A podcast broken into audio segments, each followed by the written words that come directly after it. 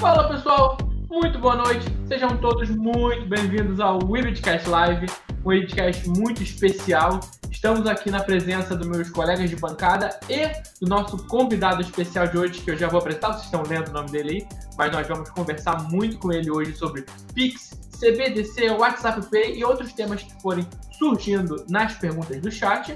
Antes de mais nada, eu quero agradecer a todo mundo que estava com a gente no último programa, todo mundo que tem conversado com a gente. Nos últimos programas todos, a gente está tendo uma repercussão muito bacana, um feedback muito, muito legal. Eu quero agradecer demais a todo mundo. Lembrando que esse programa sai, nós gravamos aqui toda terça e quinta às 18h30 e a versão gravada vai ao ar na sexta e na quarta-feira às 16 horas. Então, por favor, apresentem-se, começando Eric Lápis.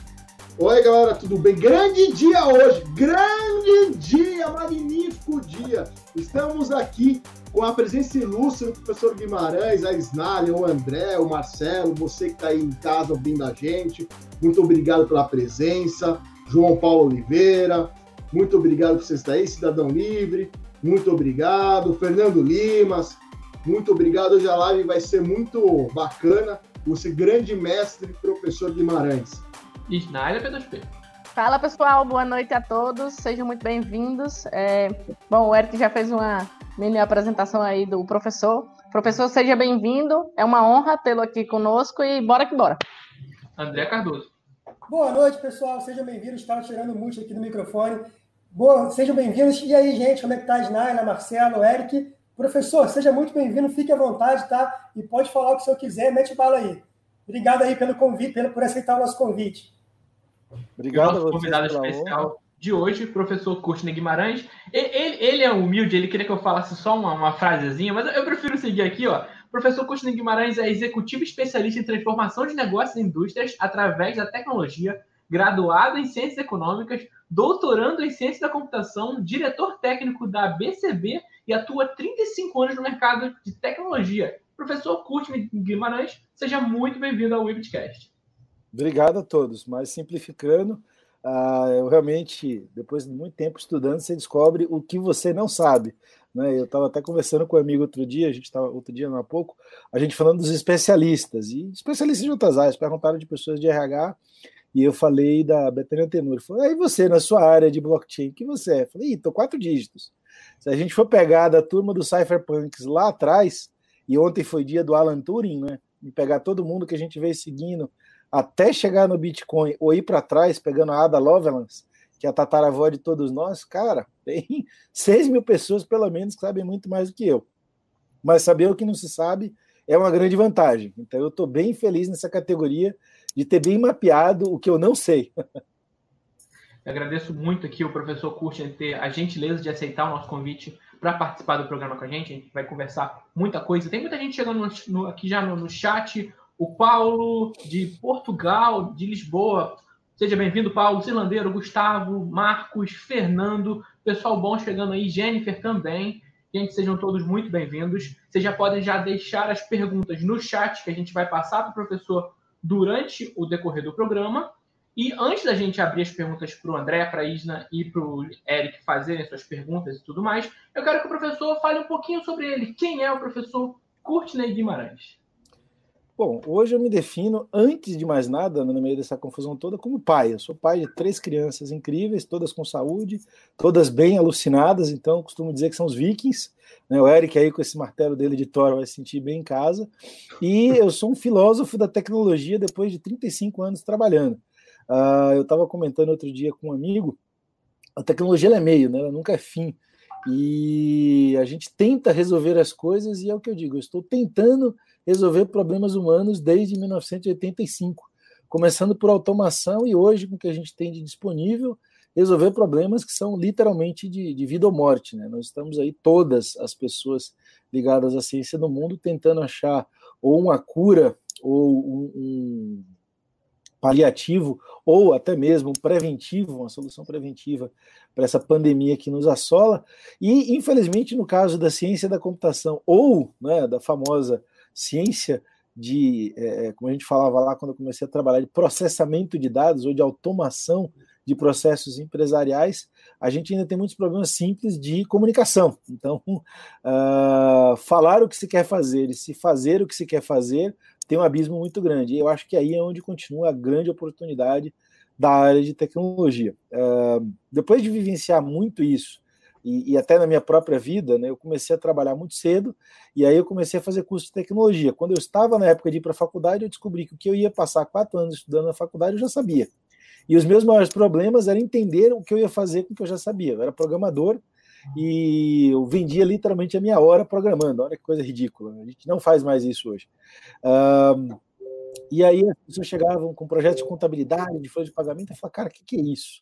Então eu fui fazer a minha formação toda em negócios. Eu fiz economia, depois eu fiz marketing, depois eu fiz formação em banking, em mercado de capitais, em high frequency trading, e só agora, no meio da minha carreira, que eu vou literalmente para a área que é a minha área de trabalho. Eu trabalho com uma coisa e a minha formação é 100% a outra.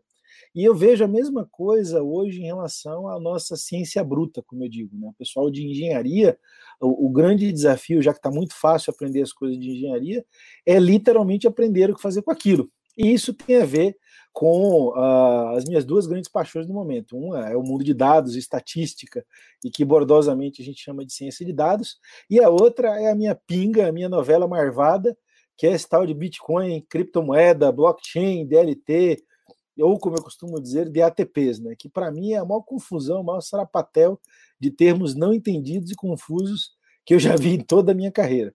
E, basicamente, o grande desafio é entender qual foi a tecnologia criada, que não foi o blockchain, e também não foi a DLT, e também não foi DAGs ou qualquer outra tecnologia, o que foi criado em 2008, 2009 e 2010, né, quando as coisas estavam sendo feitas, foi basicamente uma contabilidade de uma moeda não confiscável. Então, ponto. Como é que você define isso de uma maneira mais simples para quem não entende isso? Olha, eu vou criar uma maneira de eu contabilizar a posse de uma coisa que na época se convencionou chamar de moeda, que ninguém possa confiscar isso. Ponto.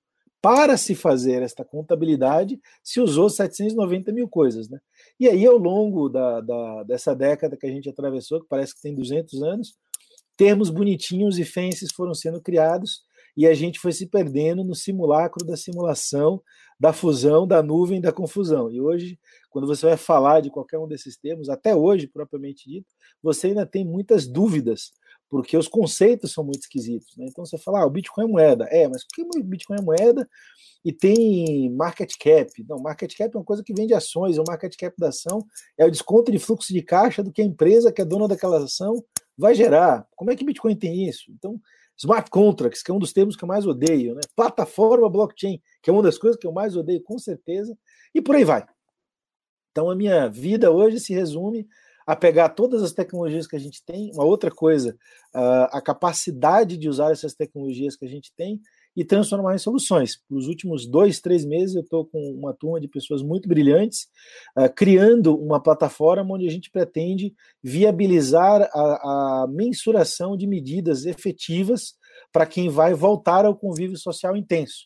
Então, uh, quem for quem por força de vida tiver que voltar a conviver em escritórios, em lojas e etc., a gente está trabalhando muito próximo da área médica para criar um protocolo desse retorno, não só, e quando eu falo protocolo, é que medidas você toma e etc. E, obviamente, facilitar com a tecnologia uh, tudo que você possa fazer para que as pessoas sejam devidamente mensuradas e controladas por isso. E com um pequeno detalhe de respeitando privacidade, posse e esquecimento de dados. Então, partindo desse problema, nós estamos criando uma série de soluções interessantes para isso pessoal que continua chegando aqui no chat. Nós temos também a Catarina deixando aqui seu boa noite. Pessoal, tiver qualquer mensagem, professor, claro, professor, qualquer pergunta, pode deixar aí. Eu vou abrir agora a pergunta para o pessoal da bancada. Eric, começa, por favor, se você tiver pergunta para o professor Kant. Queria perguntar para o professor relacionado aos pagamentos é, que foi barrado pelo Banco Central, junto com o CAD, relacionado ao WhatsApp e Facebook, né? É, qual a opinião dele sobre isso? Qual seria a melhor solução porque uma das coisas que eles é, colocaram lá que seria a, concorrência seria quase que desleal em relação aos outros bancos, mesmo com uma taxa de 3,99 cobrado, é, que seria cobrado em relação aos pagamentos relacionados ao WhatsApp. E, e, qual é o medo do Banco Central e por que, que o Banco Central não adotou o blockchain no sistema Pix? Tá, vamos por partes, que são várias perguntas numa só. Então, eu já comecei o dia tretando por causa dessa pergunta. Nós tivemos uma aula hoje uh, de conselheiros de inovação, e por um acaso, do outro lado, estava o Ricardo Amorim, né, que é um cara que eu gosto pra caramba, um super uh, economista, colega, mas ele falou a mesma besteira. Ah, o Banco Central interrompeu o, a inovação, pararam o Facebook. Cara, isso é uma besteira sem mais tamanho. Então, primeiro, quem fala isso ou tem uma agenda, ou seja, quer fazer alguma coisa acontecer, ou desconhece completa e absurdamente como é que é a nossa estrutura de pagamentos diretos. Existe uma coisa no Brasil muito bem arquitetada chamada arranjo de pagamento. Né? E aí, ah, dentro desse arranjo, existe uma outra coisa que as pessoas talvez não lembrem. Nós tínhamos um sistema de pagamentos extremamente concentrado uh, no século passado. Nós tínhamos duas processadoras e por aí vai. E existe uma terceira coisa que as pessoas que lutam, não, o mercado é concentrado, isso aí é o cartel, o oligopólio, não sei o que lá, esquecem. O Brasil, em termos práticos, é considerado, pelo menos por mim, uma terra chamada banânia. Ou seja, nós somos vítimas de fraude para tudo quanto é lado. A nossa criatividade aqui é tanta que hoje rolou na, na, na, no que eu chamo na Cheat Web, né? Porque tem a Deep Web, onde estão as pesquisas científicas, e o Brasil tem a Cheat Web, que é os grupos de WhatsApp que ficam rolando as, as tralhas do dia inteiro. Então, na Cheat Web rolou um vereador uh, numa sessão não sei aonde, cheirando a calcinha. Desculpa Snalha, mas foi isso que aconteceu. Gente, eu tenho duas filhas pequenas, eu vejo um troço desse, eu já quero sair partindo para vias de fato com um cidadão desse calibre.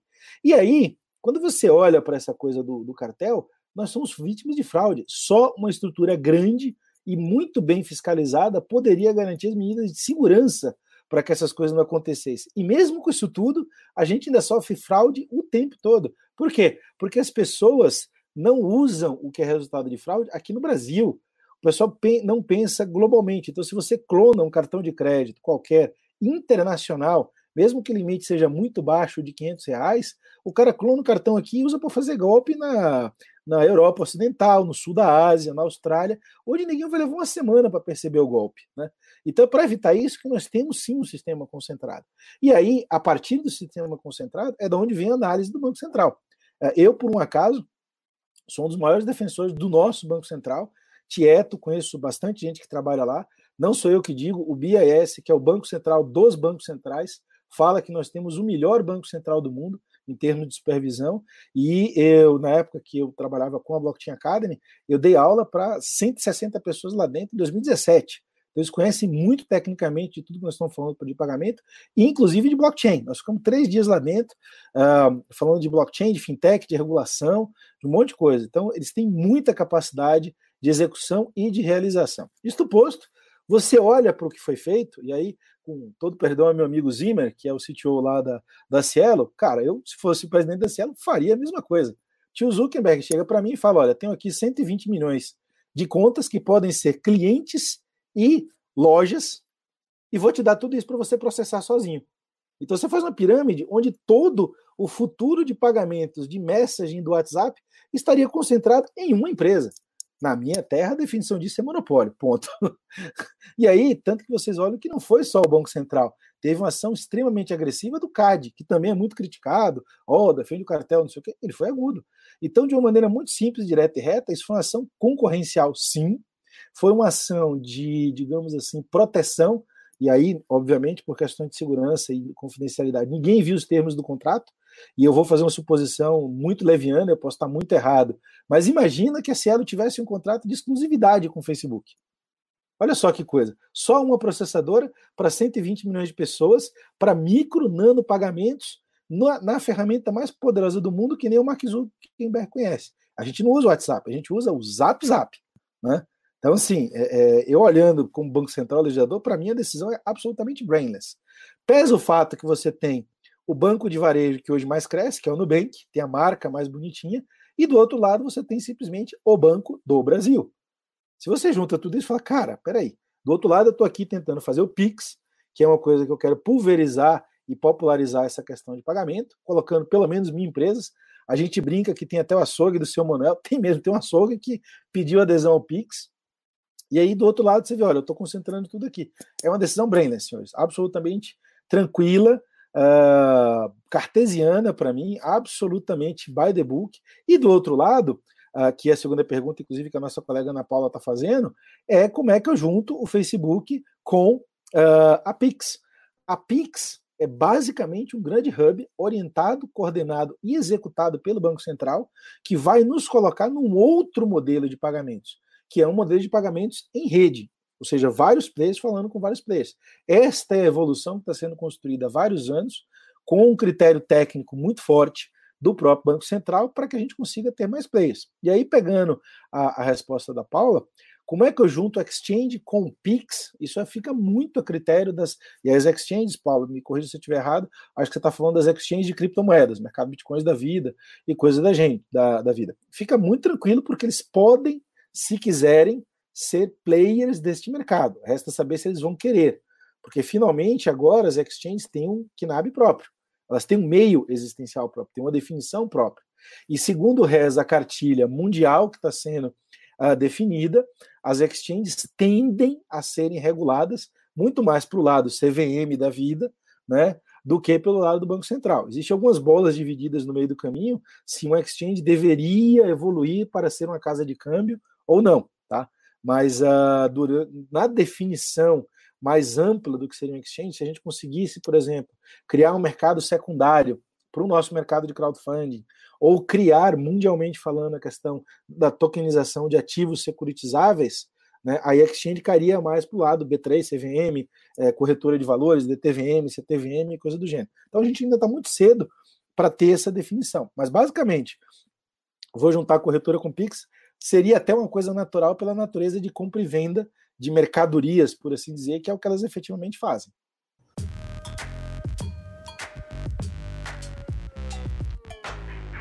Vamos falar de coisa boa então? Vamos falar de promoção na Bitpreço. É, meu amigo, a Bitpreço está com uma promoção muito bacana envolvendo Tether, o SDT. Nessa promoção você deposita ou negocia o SDT na plataforma da Bitpreço e concorre a mil USDT divididos entre os cinco ganhadores. Essa promoção já está valendo e vai durar até o dia 31 de julho. Quer saber mais informações sobre isso? Acesse bitpreço.com e confira.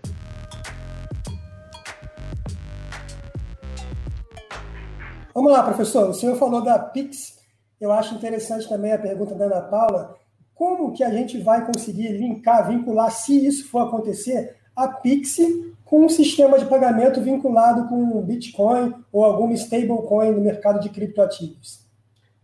Uh, Rafael, a sua pergunta para entender exatamente o que você está querendo falar. Se você está dizendo okay. assim, eu vou pegar Bitcoin aqui, colocar numa wallet minha, né, física que está lá dentro do Exchange, e fazer o que o nosso amigo Rossello sempre faz. Deposita Bitcoin e saca aqui na bandeirinha reais. É isso? Não, na verdade, assim, eu estou perguntando se a Pix pode ser um concorrente de um sistema de pagamento com stablecoins, na verdade. Sim, sim. Na verdade, é, vamos lá. A gente vai chegar daqui a pouco quando a gente vai falar das famosas criptomoedas de bancos centrais. Mas existe uma definição anterior, e essa definição é minha, por um acaso, eu estou fazendo meu doutorado numa coisa exótica, mais exótica do Bitcoin, chamada ontologia. Olá, professora Lívia. Então, ontologia, ela classifica, é um troço lá da ciência da informação, e ela classifica as coisas de uma maneira muito bonitinha, mas muito chata. Então, ontologicamente falando, se a gente pegar o conceito de moeda digital, a gente começa a entrar naqueles termos muito malucos e muito confusos que eu estava falando antes. Então, qual foi a minha, é, o meu caminho de salvação para manter a minha sanidade? Eu peguei o que eu chamo de digital, e, e digital, em termos de matéria, é tudo digital, e tentei dar um passo para trás. E me levaram a uma das coisas que foi um dos motivos da criação uh, do mundo das criptomoedas, que é o paper do Sean de 82. Então, quando você começa a pensar no não confiscável, existe uma diferença. Uma moeda digital, para mim, isso novamente é uma terminologia minha, é uma moeda apenas digitalizada do seu formato original. Então, o que é um real digital? É um real que não tem a nota. Eu dei um jeito de não ter fisicamente o papel e deixá-lo digitalizado. No que que isso se caracteriza? Quem emite o real? O Banco Central. Aonde circula o real? No Brasil. O que, que eu consigo fazer no real? Pagar qualquer coisa no Brasil, porque é lei. É o tal do curso forçado. Eu tenho que aceitar reais pra, no nome de pagamento de qualquer coisa. Tá? E quando você digitaliza isso, você ganha um controlezinho a mais. Você começa a ter o tracing de todos esses gastos, que todos os bancos, cartão de crédito, todo mundo já tem, mas não pode fazer nada é, com esse dado por questão de lei bancária. Então, se você pensa o que seria uma moeda digital, no meu ponto de vista, seria uma moeda que está dentro do sistema financeiro nacional e circunscrita a ele. Eu vou usá-la aqui dentro, eu vou usá-la dentro do sistema financeiro, inclusive sob controle e supervisão do seu chefe master, que é o Banco Central, e nos seus players, ou seja, instituição de pagamento, instituição financeira, instituição de crédito, tudo que é normatizado dentro do sistema financeiro nacional. Pode ser digital, mas continua 100% regulada e controlada por aquelas coisas. Então, vamos imaginar o seguinte: eu tenho uma stablecoin. Qual é a grande diferença entre o stablecoin de real e o real digital? Como diz o Rossello, né, parafraseando ele, uh, o Bitcoin digital, ou seja, uma moeda stablecoin digital, ela é sempre um menos o custo de transação. Então, se eu tiro do Courtney uh, e mando para uh, qualquer um de vocês, vai ser isso menos o custo daquela transação. O real digital é a mesma coisa. Só que o real digital ele tem um fixo, né? Geralmente você sabe que a transação custa meio por cento, 1%, 4%, 5% e tal. O stablecoin, você tem todo o aparato de validação da transação distribuída por trás. Então, se, por exemplo, eu faço um stablecoin baseado em Ether, é isso menos o custo de transação Ether. E a gente já descobriu a semana passada que você manipula isso, inclusive, para dar golpes no mundo de, de DeFi. Se isso aqui está em Bitcoin, é o custo de transação do Bitcoin, que também oscila para lá e para cá. Mais o custo de transação do player que está operacionalizando isso.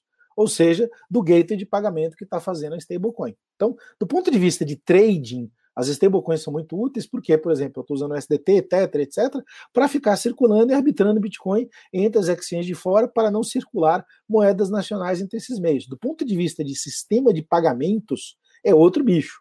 Na prática, o Pix ele canibaliza todo e qualquer pagamento digital que não tenha a mesma eficiência transacional que o Pix vai ter e que o nosso sistema de pagamento de varejo já tem. E, e, uma das poucas coisas que as pessoas não percebem é nós temos o melhor sistema de varejo do mundo. O melhor sistema de banco de varejo do mundo, de uma maneira geral, é o brasileiro. A gente tem chip no cartão de crédito desde o começo da década, os Estados Unidos não conseguiram botar esse troço direito até hoje. A gente tem contabilidade fechando todo dia e a nossa contabilidade é arrumadinha. O Banco Central sabe direitinho onde está tudo, os Estados Unidos e o resto do mundo não tem isso até hoje. E a gente tem uma eficiência transacional e, e, aí, quando eu falo eficiência transacional, é quanto custa fazer uma transação para os nossos bancos, que é uma das melhores do mundo. Quando você fala de índice de eficiência operacional dos nossos bancos e dos bancos internacionais, o nosso é quase a metade deles. Ou seja, a gente é 100% mais eficiente do que esses bancos lá de fora. Então, quando você traz uma coisa que não é tão eficiente para o pagamento no dia a dia, óbvio que você está apanhando. Então, se alguém pensou em usar stablecoin para fazer transação corretiva na rua, ou o que a gente chama de, de closed loop payments, né? Uh, a eficiência transacional vai ter que ser muito maior. Aí você vai ter que achar uma blockchain que tenha um custo transacional e uma eficiência transacional muito maior do que as redes abertas que a gente tem hoje. Vamos estar tá falando de um Redera, vamos estar tá falando da nossa rede nacional, que é o Radar, vamos estar tá falando uh, de um Stellar rodando em rede privada, não na rede pública, e assim vai. E, e, são essas coisas que as pessoas que estão no mundo cripto precisam aterrissar e entender. Se eu for colocar qualquer coisa para fazer um closed loop aqui, e aí antes que o Eric me bata, closed loop é um sistema de pagamentos fora dos bancos. Então, o exemplo mais trivial que nós temos, Vale Transporte. Vale Transporte tem alguns bilhões circulando todo dia, que fica no crachazinho que a gente usa para andar no metrô e no ônibus. Só que a gente esquece que o Vale Transporte é um sistema de contas. Ele está no nosso sistema de moeda. Ele é, é, é meio circulante. Só que ele está fora dos bancos. Ele está lá naquele cartãozinho e você circula. Uma stablecoin, na teoria, seria um sistema parecido com o de Vale Transporte. Um outro sistema de stablecoin é o PAT, o Programa de Alimentação do Trabalhador.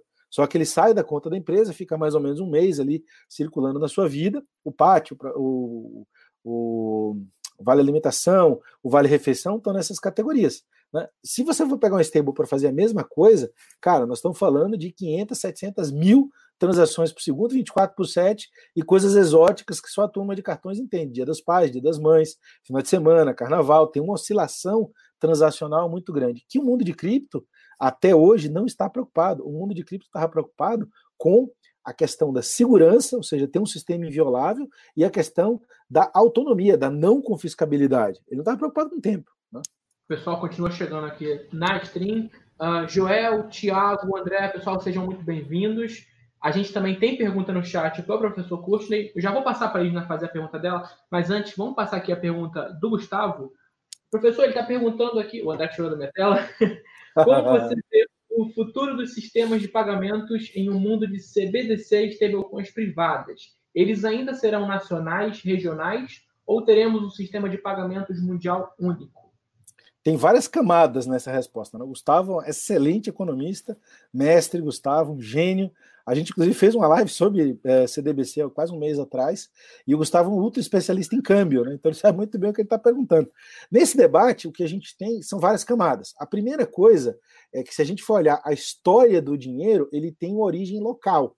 Eu quero ali, como diz a piada, trocar as minhas galinhas por uma vaca, 10 espigas de milho, né? E uma, uma coberta de couro de pele de búfalo, alguma coisa assim. Né? Hoje, com a globalização, essas coisas estão muito mais distribuídas e você passa a ter um efeito muito imperceptível de câmbio global.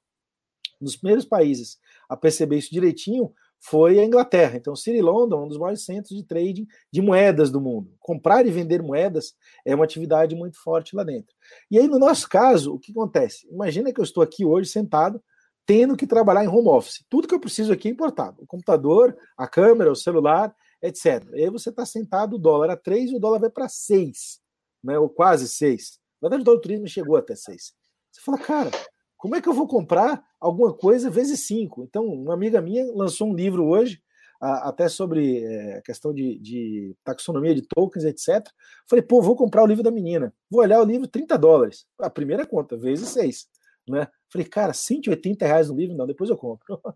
Depois eu falo com ela e peço emprestado o PDF para continuar citando aqui na minha tese. Então, esta questão do internacional, ela deriva de uma outra coisa que não tem nada a ver com a tecnologia, que é a bolsa de moedas internacionais. Como é que você diz que o dólar vale X e o real vale muito menos do que o dólar? Existe toda uma contabilidade internacional que é muito difícil de ser mensurada hoje pela questão dos derivativos e do sistema de dívida que a gente tem. Muito bem, corta para Satoshi 2008. Se o sonho do Satoshi se tornasse realidade, que é a propaganda inicial do sistema Libra, que é o quê? Você fazer offload do meio circulante imediato para as pessoas. E quando eu falo offload, é assim, deixa de ter moeda em real e tenha alguma coisa que você possa trocar mundialmente. Que na verdade é o que acontece na internet. Hoje, se a gente quisesse fazer essa live e tivesse, uh, todo mundo tivesse um supercomputador poderoso, já existem tradutores online. Podem pegar o que eu estou falando em português e traduzir para a turma lá da China em mandarim ou em cantonês. Tá? Imagina que eu tenha essa mesma disponibilidade no sistema financeiro. Esse é o sonho do Bitcoin. E aí, se eu quiser pagar uma aula lá fora, eu não vou pagar uma aula em euro. Eu vou pagar uma aula em Bitcoin. E aí é a velha piada que a gente fala, que é Puta, um Bitcoin é igual a um Bitcoin. Ele não é igual a 100 mil dólares ou 5 mil dólares e tal. Se a gente conseguisse, ao longo do tempo, criar esta questão, assim como nós criamos culturalmente e quase como língua, né, porque o inglês é uma língua quase universal hoje, aí sim você teria a possibilidade de, do outro lado, ter uma valorização global. Até lá, a gente vai ter moedas locais e talvez a grande mudança que a minha geração veja seja ter uma Câmara Internacional de Compensação que faça isso automaticamente entre os bancos centrais. Então, existem vários cenários que a gente trabalha hoje, num think tank que eu faço parte, e um deles é você dar uma invertida geral no sistema financeiro e tirar os bancos de varejo de detentores de meio circulante e deixá-los apenas como prestadores de serviço que, que eu quero dizer com isso? Em vez de ter uma conta no Itaú, no Bradesco, no Nubank, eu vou ter uma conta no Banco Central. Então a minha wallet digital, por assim dizer, falaria somente com o Banco Central. E esta wallet do Banco Central existiria para que eu, enquanto pessoa, pagasse serviços para os meus prestadores. Então, vou dar um exemplo bem americano. Você vai nos Estados Unidos, todas as lojas, isso é muito comum, você tem um preço sem imposto. Então, quando você chega na loja para comprar uma coisa, tá lá, 100 dólares. Você fala, ah, legal, vou comprar aquilo. Quando você vai pagar, é 115. Eu falo assim, mas por que 115? Porque ele vai te cobrar o imposto local, daquele lugar. Então, por exemplo, teve uma época que eu estava na, na Pensilvânia, eu viajava da Pensilvânia e ia para Delaware, que era ali perto, para fazer o quê? Comprar eletrônico, porque em Delaware o eletrônico tem imposto zero. Então, assim, você vai comprar um iPhone de mil dólares, você acabava de ganhar 100 dólares só porque você pegou 30 milhas e atravessou um estado para outro. Né? Se eu fosse fazer a mesma coisa, eu iria ter conta no Itaú, não porque o meu dinheiro está lá, mas porque o Itaú estaria me dando um serviço X, YZ, ou como a piada do dia, eu ia ganhar um coletinho. Né? Então, dentro dessa questão, a mesma coisa se aplica a coisas internacionais. A gente poderia chegar no extremo de dizer assim: olha, a minha a moeda ou a minha vida financeira está depositada num lugar que eu tenho confiança. E aí você começa a fazer uma coisa que todos os grandes bancos fazem hoje. Eles literalmente arbitram o risco país. Então seria uma coisa muito surreal eu viver no Brasil e ter toda a minha vida financeira na Suíça, por exemplo, porque eletronicamente eu poderia fazer isso. Né? Ah, assim, como quem tem mais posses hoje faz. Você mora no Brasil, seu dinheiro está fora, no exterior, e você paga todas as contas do Brasil usando um cartão de crédito internacional lá de fora.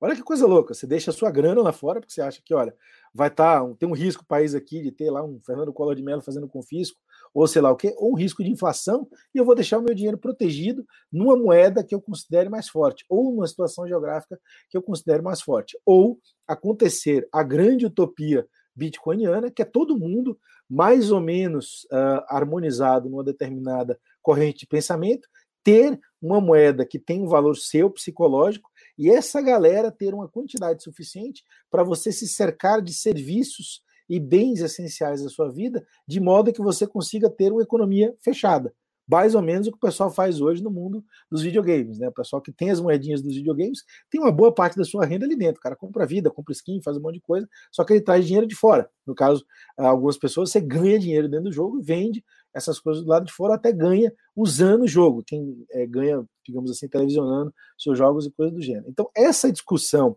de se elas vão ser nacionais, regionais, ou teremos um sistema único, ela é muito mais cheia de detalhes e intrincâncias do que apenas essa resposta. Nós já temos um sistema financeiro único hoje. Ponto. A história da borboleta que bate asa lá na China e aparece gafanhoto no Uruguai aqui é verdadeira. O que a gente não tem é um sistema transacional fluido único. Hoje, o meu cartão de crédito internacional, se eu quiser fazer uma compra na China, e é o que eu faço de vez em quando no Alibaba, o dinheiro passa daqui para lá, eu nem vejo o que acontece. Compro lá minhas coisinhas, as coisinhas chegam aqui em casa. Uh, como é que isso aconteceu? Ninguém faz a menor ideia, mas existe e está pronto. Se eu quiser fazer isso pagando menos taxas ou de uma maneira mais eficiente, é tecnologicamente possível de fazer, mas o arranjo psicológico e social para que o valor migre entre fronteiras, nossa, isso leva muito tempo. Tá chegando mais perguntas aqui no chat para a gente passar para o professor. Antes disso, Eric, a gente queria falar de uma coisa boa, né? A gente quer falar de coisa feliz, de coisa que faz a gente aumentar a autoestima. Do que, que eu quero falar, Eric? Você quer falar das camisetas lindas, maravilhosas do Ibitcoin Loja, cujo qual o André está usando. Aquela camiseta bonita de trade, com curso, com, com o tourinho, olha lá, ó, trade BTC. Onde que acha umas camisetas dessa? E se eu quiser outro logo, Marcelo, como é que eu faço? Você encontra na webitcoinloja.com.br. Não tem só essa estampa, tem dezenas de estampas.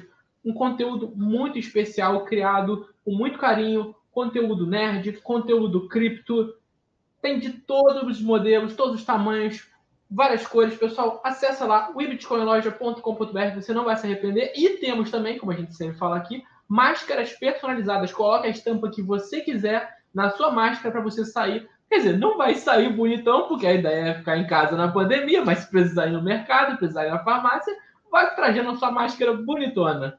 Então, o bitcoinloja.com.br. Se quiser comprar BTC com sistema Fiat? É o quê? Marcelo, e se quiser comprar BTC fugir do, do, se quiser comprar BTC e fugir do sistema Fiat, cujo qual nosso professor está falando do Banco Central, se quiser fugir do Banco Central, faz como? A minha recomendação não pode ser outra a não ser Snyder P2P, P2P de confiança. Fala um pouquinho de você, Snyder. Oi, pessoal. É, desculpa, eu estou um pouco calada hoje porque minha internet está péssima. Para quem não sabe, aqui no Nordeste a internet ainda é a lenha. É, mas agora vou aproveitar essa. Que lugar do Nordeste você está? Eu estou em João Pessoa. Ah, tá. É, vou aproveitar, já que vocês estão me ouvindo bem, eu queria fazer uma, uma pergunta ao professor, né? Sobre essa questão da, das CBDCs, das stables, se elas serão nacionais, regionais, enfim. Porque eu usaria é, uma moeda centralizada para fazer, de repente, uma, uma, um pagamento lá na Europa, ou lá na China, ou lá qualquer lugar que vocês queiram, é, ao invés de usar simplesmente o Bitcoin ou qualquer outra cripto que já tem no mercado hoje. Vamos lá, tem várias. É, tudo tem sempre várias camadas. Vou pegar a pergunta da Jennifer e, e juntar tudo numa coisa só. É, como eu costumo discutir, eu e o Gustavo quase o tempo todo, a CBDC, que é uma digital currency, ela está na conta do banco. Então, por que que hoje eu pego o meu cartão de crédito, Visa, Mastercard ou o que seja, boto na lojinha lá do Alibaba Express para comprar as coisas? Por que, que eu não pago com Bitcoin? Primeira grande coisa, preço. Né? Então, no ano passado, eu tentei ajudar uma boa alma, que um amigo falou: olha, nós temos bitcoins perdidos. Aí eu comprei com um amigo meu uh, duas Trezors e fui dar para a pessoa, né? O cara falou: não, cara, se você comprar em dólar é tanto, se você comprar em Bitcoin é tanto. Então eu tive o dia da pizza em versão Trezor. Né? Para quem não lembra, ano passado o Bitcoin estava 3.500 dólares. Se você comprou 3.500 dólares e não tinha Bitcoin quando ele chegou a 14 mil dólares, você tomou uma inflação, que é o que eu chamo da psicologia reversa. Então, especificamente no caso do Bitcoin, ô tchau Canela, é por isso que Bitcoin não cursa. Bitcoin não é moeda, Bitcoin é visto como um ativo financeiro extremamente valorizado. Ou como diz o Fausto Botelho, é alta infinita, é alta infinita, é alta infinita. Né? Então, quando você olha para isso, é óbvio que eu não vou comprar nada com Bitcoin. Eu não vou querer ser o cara para ter o dia da pizza, o dia do MacBook, ou o dia de alguma coisa. Eu vou ser hodler, guardar aquele troço e esperar ficar rico, ou que pelo menos os meus filhos vikings fiquem ricos. Tá? Essa é a primeira grande coisa. Segunda coisa, uma stablecoin é uma stablecoin em uma moeda. E ela tem um pedágio. Um USDT, ele tem uma cotação. Né? Se eu pegar o Tether, o Tether não é sempre um dólar. Tem por aí. Então já tenho uma oscilação de preço. A segunda coisa é eu pago transação. Eu pago transação para a rede que roda aquilo e eu pago transação para o meio de pagamento. Então, eu coloquei sutilmente mais uma camada de transação ali, mais duas, na verdade, né? Que é a oscilação e o câmbio daquela moeda em relação à moeda principal. Então, falando especificamente dólar. Dólar Tether, né, versus cartão de crédito Tether. E aí eu tenho uma segunda coisa que as pessoas não olham, que é fraude. Então, assim, imagina que eu comprei alguma coisa usando Bitcoin. Beleza. Fui lá, fiz aquilo ali, só gastei meu Bitcoin daquele jeito. Agora imagina que alguém, por algum motivo qualquer da vida, consiga roubar os meus Bitcoins e gastar aquilo. Ah, mas imagina, ninguém nunca vai conseguir fazer isso. Acabaram de fazer outro dia.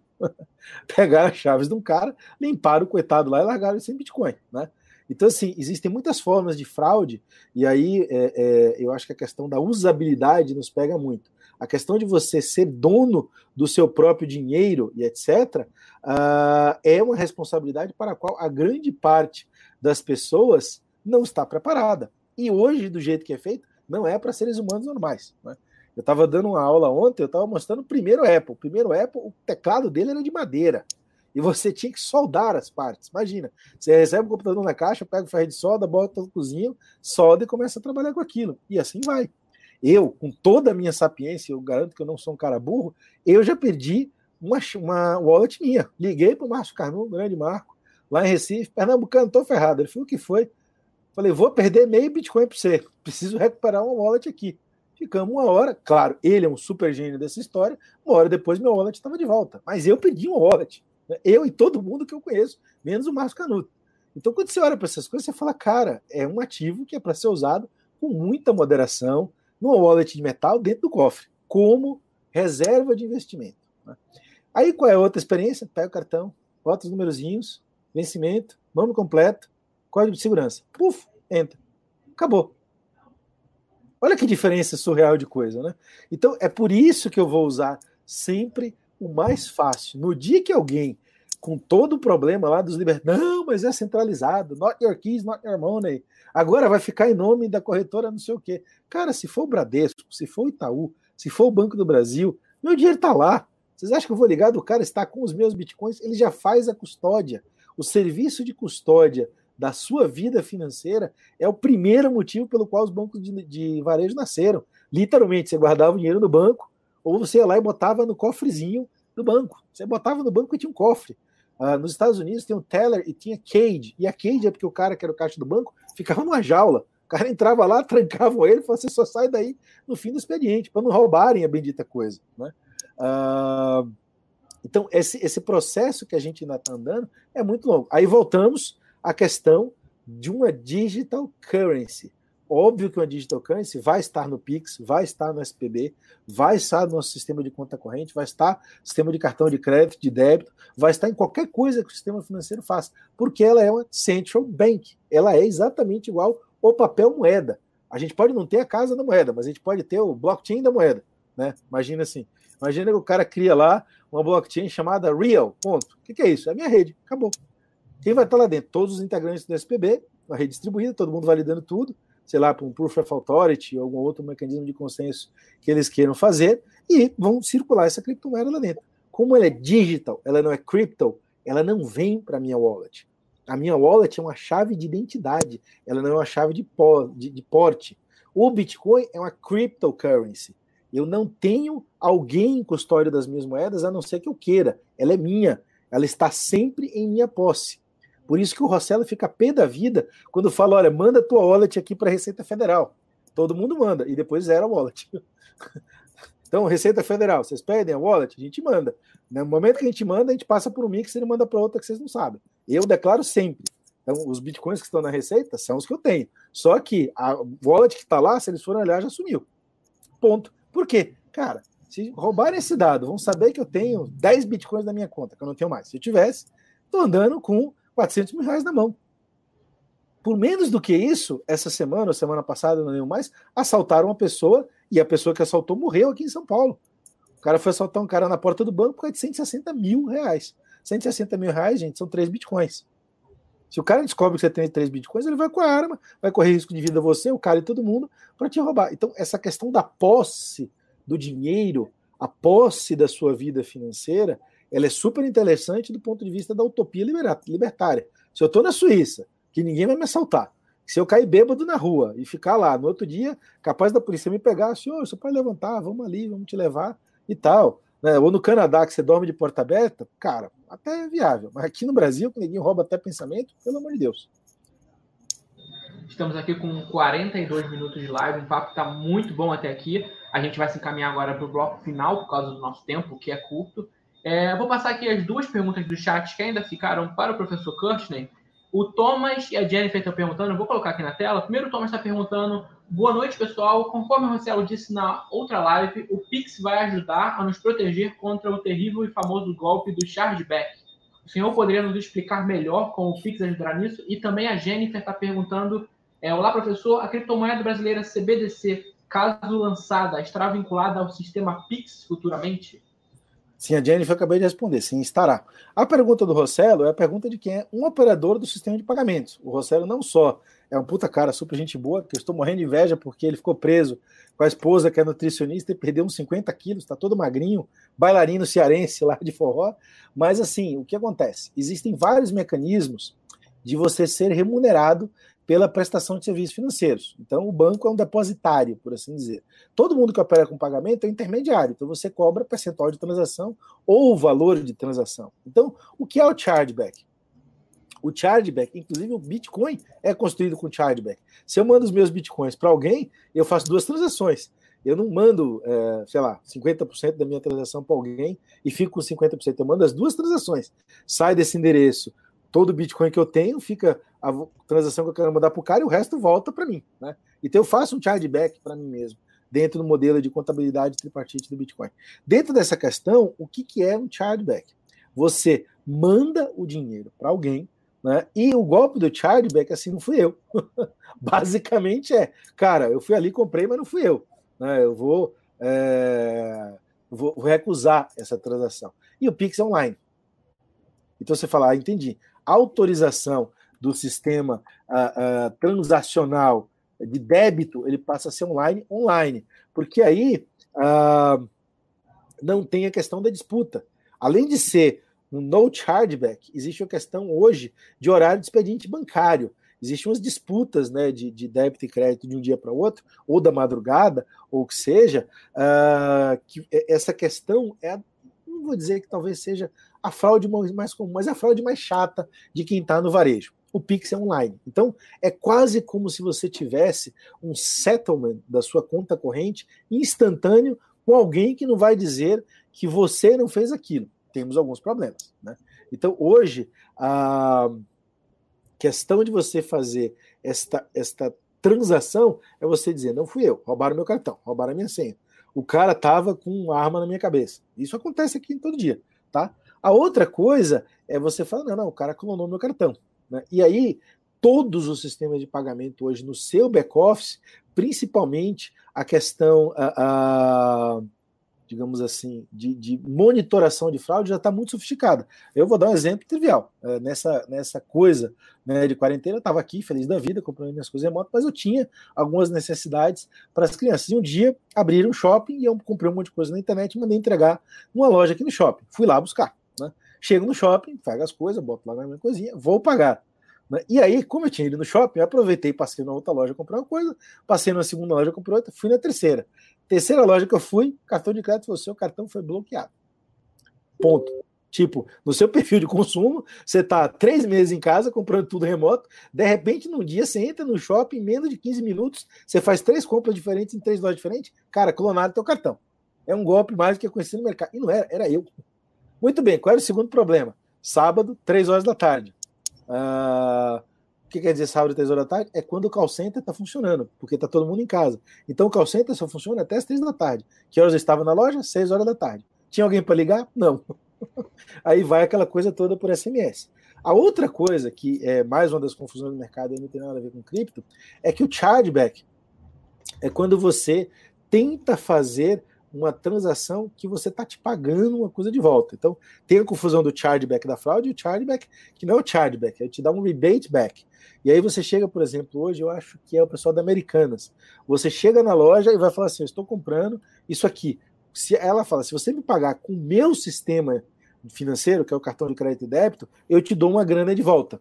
Né? Então você vai lá comprar 100 reais, ela te manda 10 de volta. Que é a mesma coisa do programa de pontos e fidelidade que a gente tem hoje no cartão. Então não confundir as duas coisas. O chargeback que o Rossello está falando é literalmente eu reclamar. No débito está um pouquinho mais controlado. No crédito é muito comum. Né? Uh, você comprar uma coisa e depois ir lá reclamar e falar, cara, não fui eu, e etc. A gente tem mais uma pergunta aqui para o professor. O Paulo está perguntando como você vê a coexistência entre Worldscale, CBDC, Retail CBDC no futuro próximo? Qual delas será implementada primeiro? Cara, falando de Brasil, que é o único lugar que mais ou menos a gente entende como as coisas estão funcionando, eu diria que por ordem do Pix, né, uh, a gente tem uma grande chance de sair os dois. Então, que eu saiba hoje, é, eu não vejo ninguém no Banco Central falando firmemente, como a gente fala, vou botar CBDC em dezembro. Né? Como eu falo, nosso sistema financeiro ele é muito eficiente e muito seguro para uma série de coisas, principalmente dos back-offices. Né?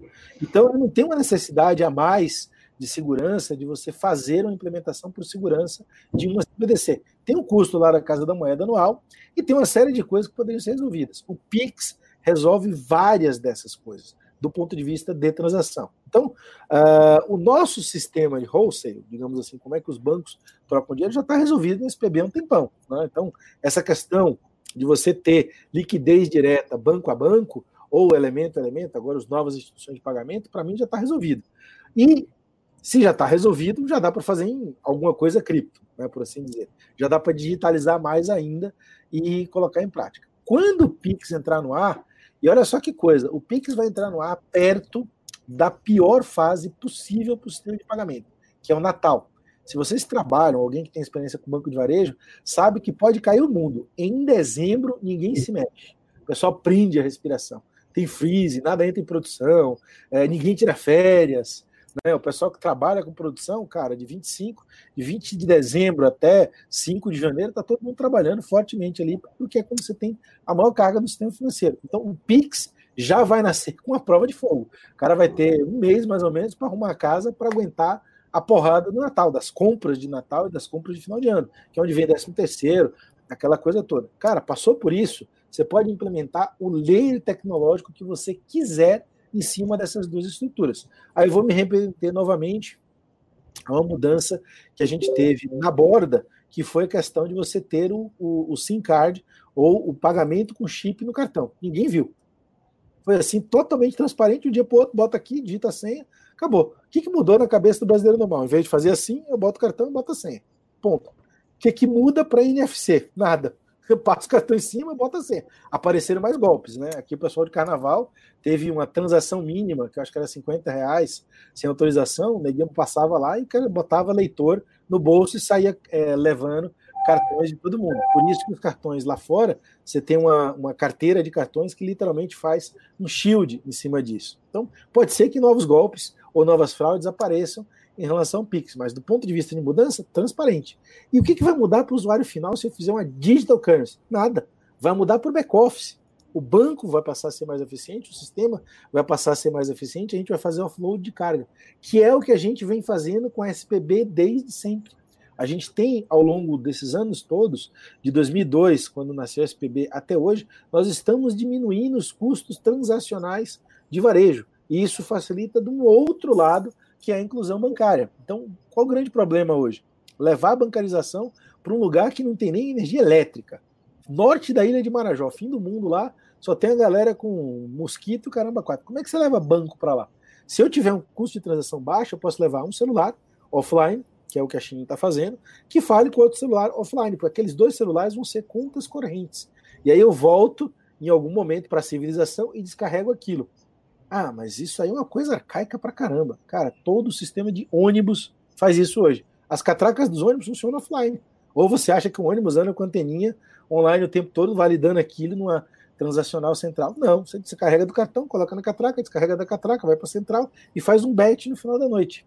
Essas coisas todas do sistema, que são os processos e os arranjos, literalmente as regras de negócio do sistema de pagamento, a turma cripto não conhece, porque a turma cripto estava muito olhando a questão da segurança, a questão de, olha, eu não quero que ninguém seja dono das minhas coisas, eu quero ter o meu dinheiro comigo, eu quero pegar o avião e ir embora e levar tudo que eu tenho aqui, que é outra variável. Essa questão da eficiência operacional, até porque nós tivemos uma época maluca de inflação aqui no Brasil, uh, é muito forte no sistema de varejo brasileiro, mas muito forte, e eu vou repetir, a ponto de nós sermos os melhores do mundo nisso. Então, uma das poucas coisas que o Brasil é um dos melhores do mundo é pagamento. E aí, para tirar esse tipo de coisa e colocar numa outra coisa que tem uma visão tecnológica apenas, não vai funcionar. Por isso que os bancos morrem de dar risada. Né? E aí a piada nossa lá do grupo, do meu querido Aníbal Conforto, que era CTO do Banco do Brasil, a piada do Thiago Canelas, que é o, o líder aqui do mundo IOS, é essa. Pô, Bitcoin cursa? Não cursa.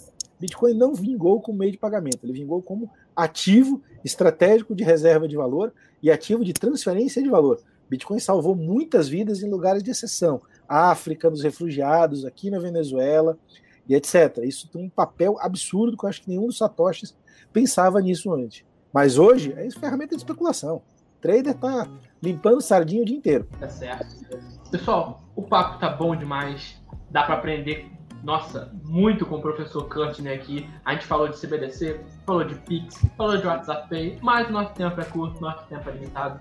Eu quero agradecer demais aqui a presença do professor Kurtner. A gente já vai abrir um espaço para ele se despedir do pessoal. Mas antes, por favor, André, Eric, Naila, suas considerações finais sobre o programa. Eric, o André começa, por favor. Opa, gente, obrigado pela participação de todos no chat. Obrigado especial ao professor Curtis aí por aceitar o nosso convite. E é muito interessante o que o professor falou. É, eu não sabia que o Brasil era um dos melhores sistemas de pagamento, sistemas bancários do mundo. De repente, enquanto todo mundo está fazendo a sua CBDC, né, está fazendo a sua stablecoin, o Pix, de repente, é um sistema evolutivo de uma sociedade, talvez, né? De repente, para você virar no futuro alguma coisa com criptoativo, não falo do Bitcoin, mas falo de qualquer outro criptoativo, de repente o Pix com uma evolução no sistema, 24 horas por dia, 7 dias por semana, já é um sistema evolutivo. De repente, o professor, quando for concluir, ele pode até falar um pouquinho antes do nosso limite. É isso aí. Obrigado, gente. Obrigado, Eric. Obrigado, Isla. Valeu, galera. Grande abraço e sucesso pelo vídeo. Eric, com você. Queria agradecer o professor, a Isnália, o André, o Marcelo, você que ficou no chat aqui com a gente até agora, nesse momento. Seu Thomas, seu Gustavo, seu Tiago Canela, seu Paulo, tem, meu, tem muita gente. Catarina Rosa, Joel, nossa, tem, tem gente pra caramba aqui no chat fazendo várias perguntas para o seu professor. Ah, é, foi nos dias, acho que a gente teve mais participação do, do, da, da, galera no chat, querendo fazer várias perguntas, tem muitas perguntas para o professor, porque são, é um assunto que abrange muita coisa, né? E eu, a live foi assim, maravilhosa, que acrescentar, acredito que tenha acrescentado muita coisa para todo mundo, inclusive para mim. Eu queria agradecer a todos pela oportunidade de ter aprendido aqui com esse mestre, com o professor Guimarães. Snyder, o espaço é seu.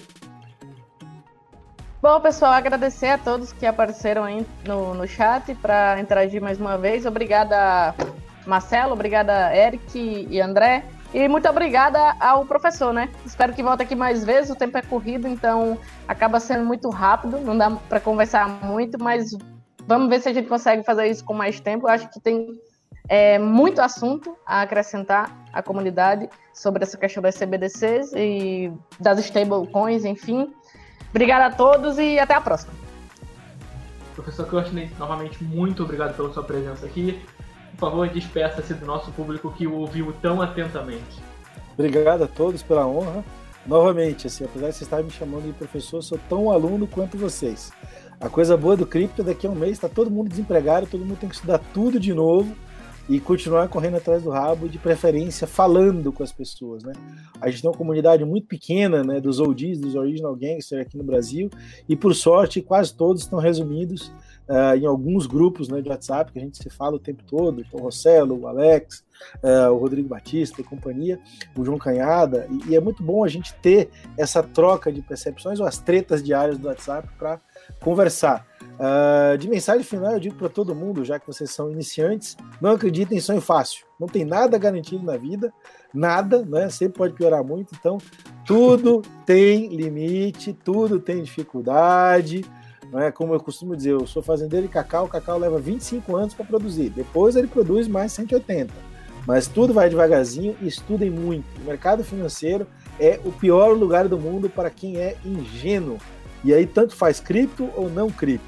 E last but not least, diria que independente do, do da confusão que a gente está passando agora, né, tá todo mundo em casa, com pandemia e etc., essa talvez seja a primeira crise da vida de todo mundo aqui dentro, se tem uma outra coisa que o Brasil tem de sensacional é atravessar a crise do outro lado, ou seja, nós somos realmente antifrágeis. Nós passamos pelo sistema militar e chegamos com um grande grau de intolerância do outro lado. E a gente saiu desse grau de intolerância para ser um país bastante mais tolerante hoje. A gente tem uma liberdade de povos muito grande aqui dentro, que lá fora não tem. A gente passou pelas piores inflações do mundo, com não sei quantos planos de governo, e hoje a gente tem um sistema financeiro resiliente. Então, nós estamos todos nos forçando a ser reinventados hoje em casa, em trabalho remoto, em isolamento e tudo aquilo que a gente está passando. A gente vai sair do outro lado, não no novo normal, porque eu odeio também esse termo, mas a gente vai sair muito mais forte do que a gente entrou aqui. Essa é a nossa característica. Né? A gente é todo mundo capoeirista. Escorrega, dá uma virada para o lado, sai do outro lado, mais equilibrado do que antes. Então mantenham a sanidade, cuidem de vocês mesmos, cuidem das famílias, não se arrisquem. Né? Os meus dois irmãos trabalham no setor de saúde, eu estou trabalhando muito próximo do setor de saúde hoje. Nós não chegamos nem perto do começo dessa encrenca, então se protejam e se cuidem. grande abraço a todos, senhores.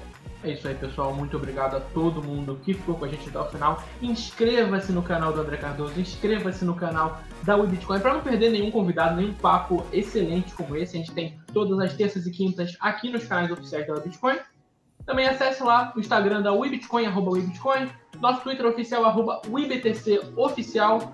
Um beijo no coração a todo mundo. A gente se encontra novamente na próxima terça-feira e até lá.